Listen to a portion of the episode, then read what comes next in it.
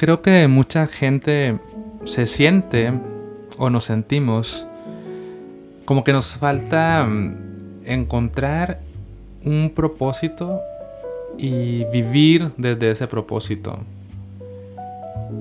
Y pareciera que el propósito tiende a buscarse mucho en como en tu vocación, ¿no? en lo profesional.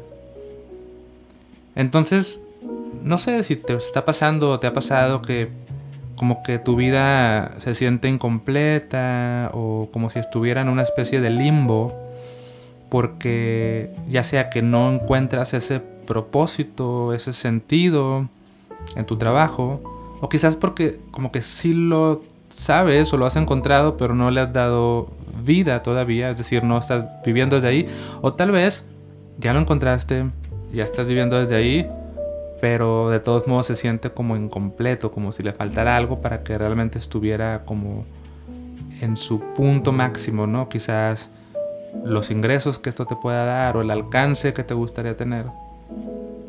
Entonces es, es todo un tema que creo que es más complejo de lo que podríamos pensar, porque son muchas capas, ¿no?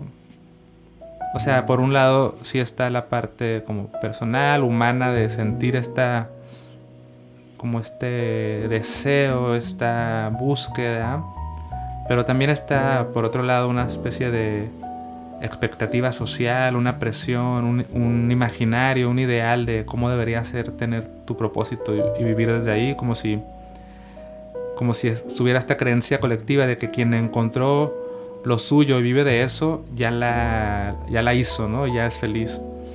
Pero además también está otra capa más sistémica, pues donde hay un, un mundo que nos exige cierta velocidad, nos exige eh, ciertos ingresos para poder por lo menos pagar una renta y tener para comer. Entonces, y el mundo capitalista donde no es tan sencillo como realmente eh, que prosperen algunas cosas y luego hay capas más profundas ahí de privilegio, ¿no? Donde claro que podría ser más sencillo para alguien explorar su propósito si nació en un entorno privilegiado, donde los riesgos no implican tanto. Es decir, no, no es lo mismo para mí eh, a mis 30 años, eh, no me acuerdo cuántos años tenía cuando empecé, pero bueno, a mis treinta y tantos años, renunciar a mi trabajo y lanzarme a ver qué pasa siendo una persona sin hijos, eh, con una familia que me podría rescatar del hoyo si llego a quedarme en la quiebra, ¿no? No es lo mismo para mí que para, imaginemos, una mujer que tiene una familia, es una mamá soltera y está en un entorno de violencia. Entonces, o sea, cómo los contextos son diferentes para cada quien. Entonces, reconociendo esta complejidad y por otro lado reconociendo mis limitaciones y, y reconociendo que lo que yo pueda compartir aquí pues son solo ideas mías y ideas temporales también, ¿no? Porque cada quien va cambiando su forma de pensar. Entonces desde este lugar donde me encuentro hoy quiero compartir algunos pensamientos en torno a esto. Y lo que quisiera lograr, o digamos donde está puesta mi energía al momento de grabar esto, es a que tú te sientas como más en calma, y al mismo tiempo con cierta chispa, ¿no? Con cierta energía que te lleve hacia algo. Por un lado, digamos que este episodio quisiera que fuera como una especie de bálsamo que te pueda aliviar, que te pueda suavizar, pero al mismo tiempo que te pueda potencializar, ¿no? Como si fuera una medicina y al mismo tiempo vitaminas, ¿no? Yo no sé de dónde saqué esta receta, capaz que mi medicina no sirve y capaz que mis vitaminas tampoco, pero bueno, por ahí va la idea. Entonces, a ver, vamos a empezar a explorar el tema y quisiera primero plantear una pregunta, como a ver, ¿realmente necesitamos un propósito o realmente necesitamos el propósito? Porque también yo siento que es una idea medio construida, o sea, de decir, bueno, ya, cuando encuentre ese mi propósito y que mi propósito además esté vinculado a mi eh, modo de vida, a mi sustento de vida, es como si ya teniendo eso, es lo que me falta, como si es la gran pieza que encontrar. Y mi, mi pregunta es, ¿realmente necesitamos esa pieza o incluso realmente existe esa pieza? Y... O realmente esa pieza es solo una, ¿no? y es para siempre. Como si alguien dijera, bueno, ya, cuando descubra que lo que yo quiero ser es escultor y pueda vivir de mi escultura, entonces mi vida está completa. Pero ¿qué tal si no? ¿Qué tal si no necesitas encontrar esa vocación ni vivir de ella para sentirte completo y feliz y pleno? No, no sé la respuesta, ¿eh? solo estoy planteando, ¿y si no? ¿Y si no es necesario? Yo creo que tal vez no es tan necesario. Pero podríamos luego discutir de esto, ¿no? Y también lo que sí creo, y de eso sí estoy más seguro, es que, o por lo menos temporalmente seguro, es que esa, ese propósito no es que vaya a ser como para siempre el mismo y el único. También puede ir cambiando y también puede estar construido de distintas piezas si soy honesto, sí también considero que es importante, ya, ya quizás de eso puedo hablar después, pero voy a lanzar ahí el, el tema, lo dejo sobre la mesa y luego lo retomamos. Creo que también tampoco hay mucho valor en miles de proyectos y miles de miles de, de propósitos, ¿no? O sea, creo que sí, sí puede ser importante como por lo menos seguir un camino. Yo antes era como muy creyente de la de la multipasión, que sí creo en la multi, o sea, vaya, sí sé que existe pues, pero no creo que haya siempre que darle vuelo a todas esas pasiones, o por lo menos no en el mismo lugar. Pero bueno, ahí está el tema que dejo sobre la mesa.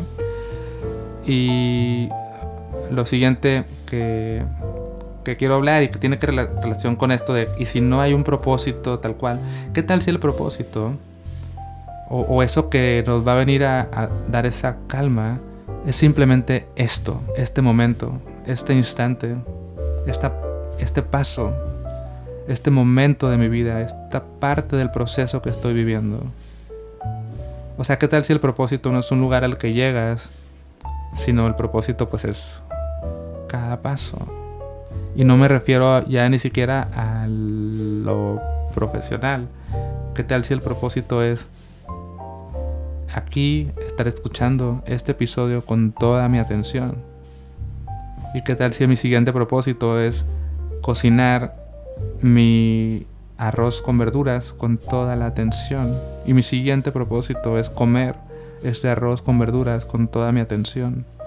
Y mi siguiente propósito es lavar los platos con toda mi atención. Y entregarle nuestra devoción a cada momento puede convertirse en el propósito. Y el propósito se va manifestando, va cobrando vida cada instante. ¿Qué tal si eso es todo lo que necesitamos? ¿Qué tal si soltamos esta idea de que allá en un lugar, cuando todo encaje, va a existir un propósito. Y hasta que no encuentre este propósito no voy a estar completo. ¿Qué tal si soltamos esa creencia y decimos, estoy completo aquí porque mi propósito es lavar este plato donde me comí un arroz con verduras? Y este paso, y este otro. Y encuentro alivio ahí. Y me entrego a eso.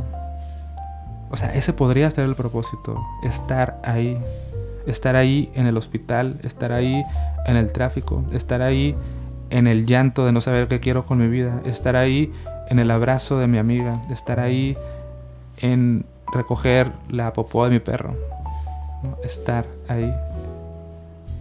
Ahora, puedo entender y yo sé que a pesar de que es romántica esta cosa que acabo de decir y puedes decir, claro, eso es, yo sé que tarde o temprano va a, regresar como una ola, como una ola que va y viene, y luego va a venir otra vez este oleaje de, búsqueda, de decir, bueno, sí, sí, sí, vivo cada momento, pero la verdad es que sí quiero que mi trabajo, que lo que me da de vivir, tenga un propósito y tenga un sentido y hay cosas que sé que puedo hacer bien y que le aportan al mundo.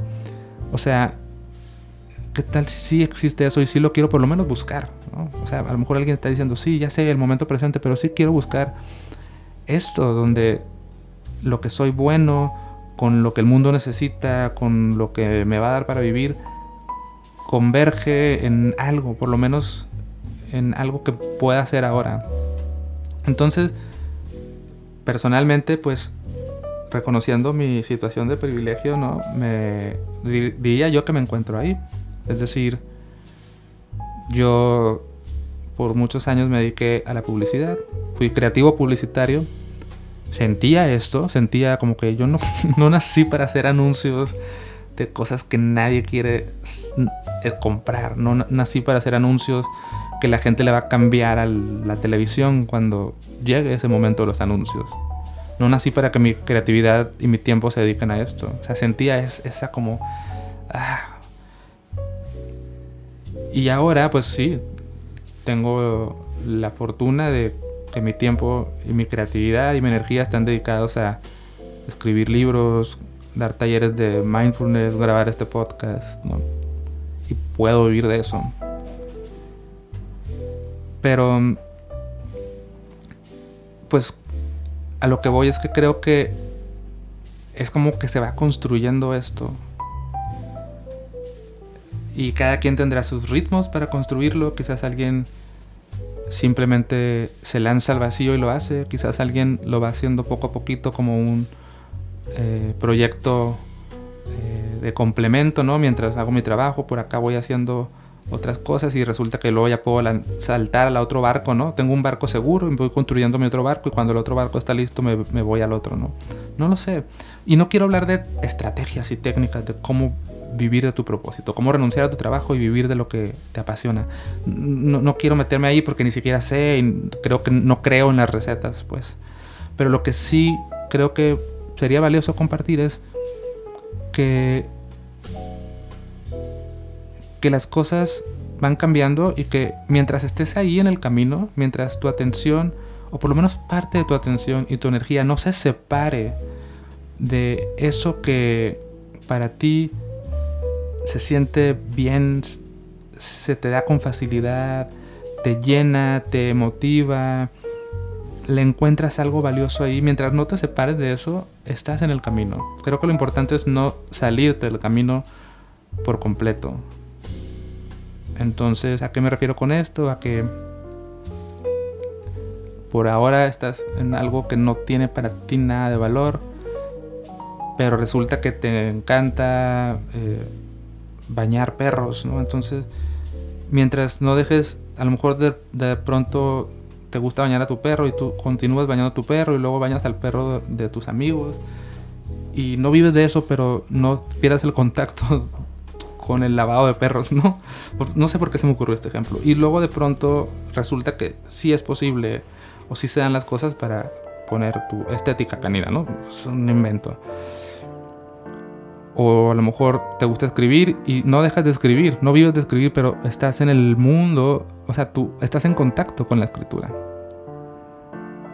O sea, yo creo que la clave es estar ahí en el camino y también darte cuenta de cómo el camino va cambiando y cómo van presentándose nuevos paisajes y nuevos lugares en los cuales puedes estar un momento. Y para mí, por ejemplo, eh, que también, o sea, lo que quiero, una de las ideas que quiero plasmar aquí es la evolución del propósito. Porque yo empecé creyendo que mi propósito era el minimalismo, inspirar a las personas a tener una vida simple, motivar a que las personas puedan disfrutar la riqueza de una vida sencilla a través del minimalismo y dar herramientas y acompañamiento. Eso fue hace siete años y ahora me siento y luego después es como, sí, pero de nada sirve una vida sencilla si no tienes una mente ligera, con atención. Entonces mi propósito es ayudar a que las personas tengan una mente tranquila a través del mindfulness. Pero ahora digo, es que la práctica de mindfulness por sí sola, una práctica de meditación no es suficiente si no está acompañada de una práctica profunda y completa, que para mí es el budismo. Entonces ahora, ¿cómo incorporo la práctica del budismo de una manera accesible para las personas? Y probablemente vaya a ir cambiando, pero estoy ahí en el camino, estoy prestando atención en dónde, en dónde me voy encontrando y, me, pongo ahí, en ese lugar. Ya sé que a lo mejor suena fácil para mí decirlo, pero pues es lo que pensé, ¿no? Em, también creo que, que sí se necesitan tomar riesgos. De nuevo, no es lo, mismo tomar un riesgo para una persona que para otra, porque, digamos, lo que se puede perder, pues es distinto para cada quien, ¿no? Pero sí, por momentos es importante tomar riesgos. Y no, tomar riesgos no quiere decir voy a renunciar y me voy a aventar a ver si puedo vivir de esto. Tomar riesgo a veces puede ser tomar el riesgo de que las personas te juzguen, tomar el riesgo de hacer el ridículo, tomar el riesgo de que algo no funcione, tomar el riesgo de mm, descubrir que ni siquiera era lo que te gustaba. O sea, sí se, se, necesitan tomar riesgos, pequeños riesgos. Entonces estás en el camino, pero también tomas el riesgo de seguir por ese camino. O a lo mejor tomar nuevos caminos, pero nunca perder el camino y y con perder el camino me refiero a nunca dejar de estar en contacto con lo que para ti ahí hay algo, algo que te, que te incendia esa chispa, ¿no? Y también creo que se necesita perder, se necesita renunciar a cosas. De nuevo, renunciar a veces a la aprobación de ciertas personas, renunciar eh, a lo que tengas que renunciar, como pues hay que perder algo para ganar algo. Entonces también es necesario de pronto animarnos a perder cosas. Pero si, si estamos ahí, creo que el propósito no es llegar a ningún lugar, el propósito es estar en el camino, el propósito es este riesgo, este intento, este experimento, vivir una vida eh, en beta, ¿no? Como en beta, ¿sí se llama beta? Como cuando es una prueba de algo, ¿no? Una aplicación beta, que solo una prueba y todavía no es la que ya va a ser. A lo mejor nuestra vida siempre es eso, ¿no? Como eso que está en prueba. Y el propósito es esa prueba, esa experimentación. Y puede ser divertido, puede ser una aventura. Y está bien. Entonces, no sé si esto tenga sentido. No sé si haya cumplido con el propósito de darte un bálsamo y al mismo tiempo una vitamina el bálsamo es, este momento es suficiente, abrázalo, tu propósito es estar aquí y ahora. Y la vitamina E es, hey, plántate en el camino, muévete, toma riesgos, inténtalo, diviértete. Y eventualmente vas a estar en otro lado. Gracias por escuchar. Si tienes alguna pregunta, algo con lo que no estés de acuerdo, algo que haya resonado contigo, escríbeme. Me encanta cuando me escriben y me dicen, escuché tu podcast y pienso esto. Entonces puedes enviar un mensaje por Instagram a arroba la vida minimal o por correo a hola queridopedro.com. Gracias y hasta la próxima.